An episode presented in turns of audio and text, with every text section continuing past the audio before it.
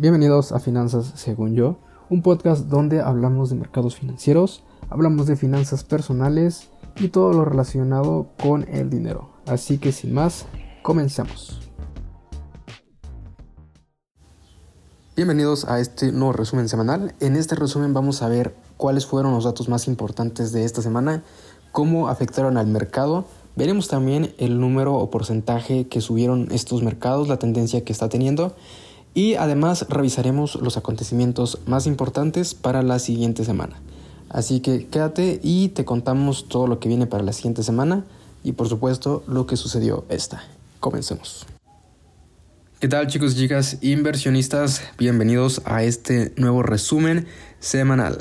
Así es amigos, ya vamos en la segunda semana de enero y qué mejor que saber cómo se está comportando el mercado. En general, este primer mes de enero hemos estado teniendo mercados muy muy positivos, tanto del Nasdaq, el S&P, tenemos al Dow Jones también subiendo, por supuesto, como no, también tenemos a la poderosísima Bolsa Mexicana de Valores con un rally o bueno, con unas dos semanas alcistas. Entonces espero que hayas tenido o que te hayas tenido una buena recuperación del mes pasado de diciembre, que desgraciadamente fue un mes rojo también. Entonces, Esperemos que no hayas vendido porque pues ya sabes la costumbre de algunos inversionistas que es comprar caro y vender barato. Pero bueno, aquí no hacemos eso, ¿verdad? Entonces vamos a continuar con el resumen. Esta semana, ¿qué pasó? Que comprende específicamente desde el 9 de enero hasta el 13 de enero. Tenemos eh, los siguientes datos. En esta semana el S&P logró subir hasta un 2.67% de la mano con el Dow Jones con un 2% y como siempre el Nasdaq presentando movimientos más agresivos hasta un 4.54%. Por supuesto, no podemos olvidar a la Bolsa Mexicana de Valores, que aunque no me lo crean, ha tenido mayor rendimiento que estos índices americanos. Así es, la Bolsa de Valores Mexicana, que es el IPC, que es el índice que mide las principales empresas de México, la semana antepasada, es decir, la primera semana de enero, tuvo un rendimiento de hasta 6.7%. Así es, señores, más que estos índices. Y bueno, esta semana que acaba de pasar, el SIP logró, perdón, el IPC logró un avance de hasta 3.57%. Entonces ha tenido buenas oportunidades, ha tenido buenos rendimientos. Personalmente la mayoría de acciones que tengo están en la Bolsa Mexicana de Valores y pues sabe, cabe mencionar que puede que tenga algunas algunos unicornios por ahí que nos puedan dar un rendimiento pues más aceptable. Así que no se centren solamente en las empresas americanas. No olviden que nuestra bolsa mexicana de valores también tiene algunas pues algunas unas sorpresitas por ahí. Bueno, continuando con los datos de esta semana, eh, el CPI resultó bueno pues dentro de los valores esperados. La verdad es que no vimos pues grandes cambios o grandes movimientos dado el dato del CPI. Tuvo un aumento del 6.5%. Esto es menor desde octubre de 2021. Es decir, desde octubre de 2021 no se ha presentado un aumento tan bajo hasta, bueno, hasta el último dato que se, que se dio del CPI. Cabe mencionar que el CPI no ha bajado, al contrario, ha estado subiendo, sin embargo, subió menos. Esto el mercado lo tomó como algo bueno pero pues bueno, saquen sus conclusiones. Realmente es, ya queda mucho a interpretación de los usuarios. Por si alguno no sabe qué es el CPI, el CPI es el dato que mide los precios al consumidor. Eh, entonces, básicamente esto nos da cuánto le está costando a las personas comprar sus productos. De misma manera, podemos darnos una idea de cuánto le puede estar costando a las empresas realizar sus productos. Debido a esto, pues como sabrán, si a una empresa le cuesta hacer más un producto, pues por ende suben los precios al consumidor. Entonces vemos que este dato aún así está subiendo. Sin embargo, pues han sido semanas bastante calmaditas.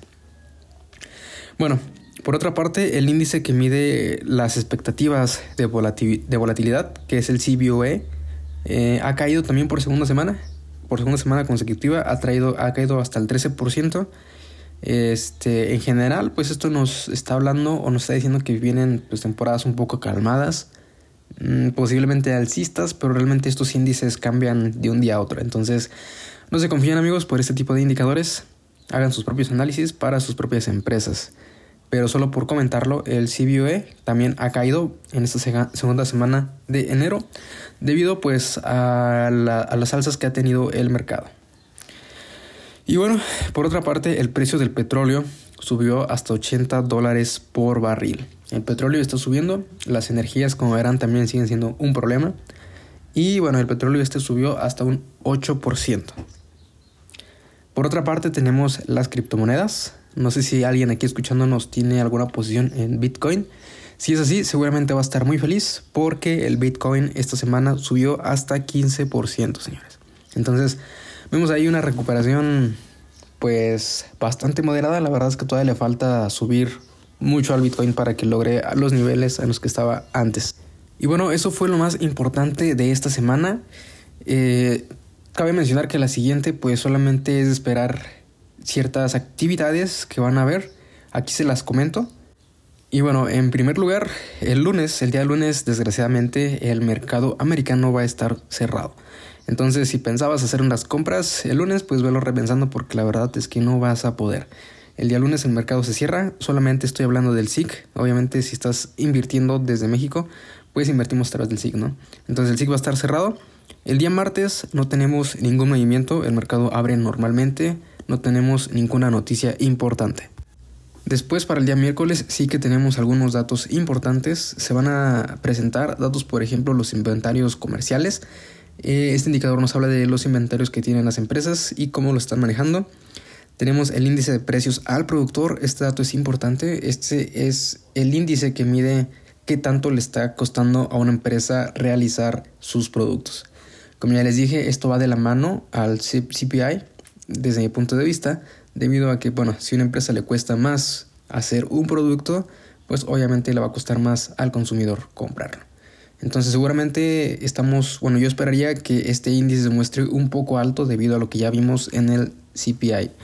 Entonces, bueno, también tenemos el día miércoles la producción industrial. ¿Qué tanto, qué tanta, qué tanto porcentaje de utilización se está se está creando en estas empresas.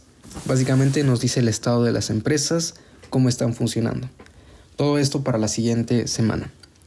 Y bueno, para el día jueves también tenemos dos datos muy interesantes. El primero, que creo yo que es más, el más importante, son los reclamos de desempleo.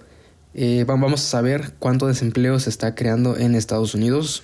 Y bueno, como sabrán, esta es una parte fuerte que tiene Estados Unidos. El desempleo realmente no está afectando tanto.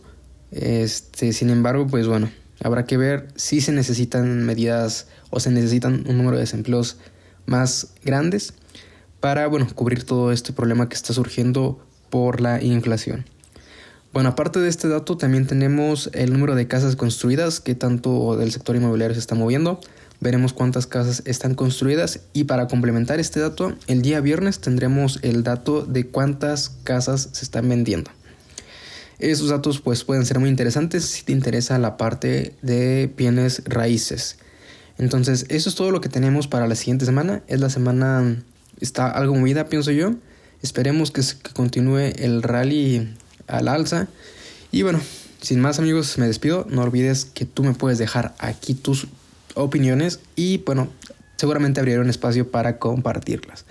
Entonces, sin más, nos despedimos. Espero que tengan una semana muy, muy, muy verde.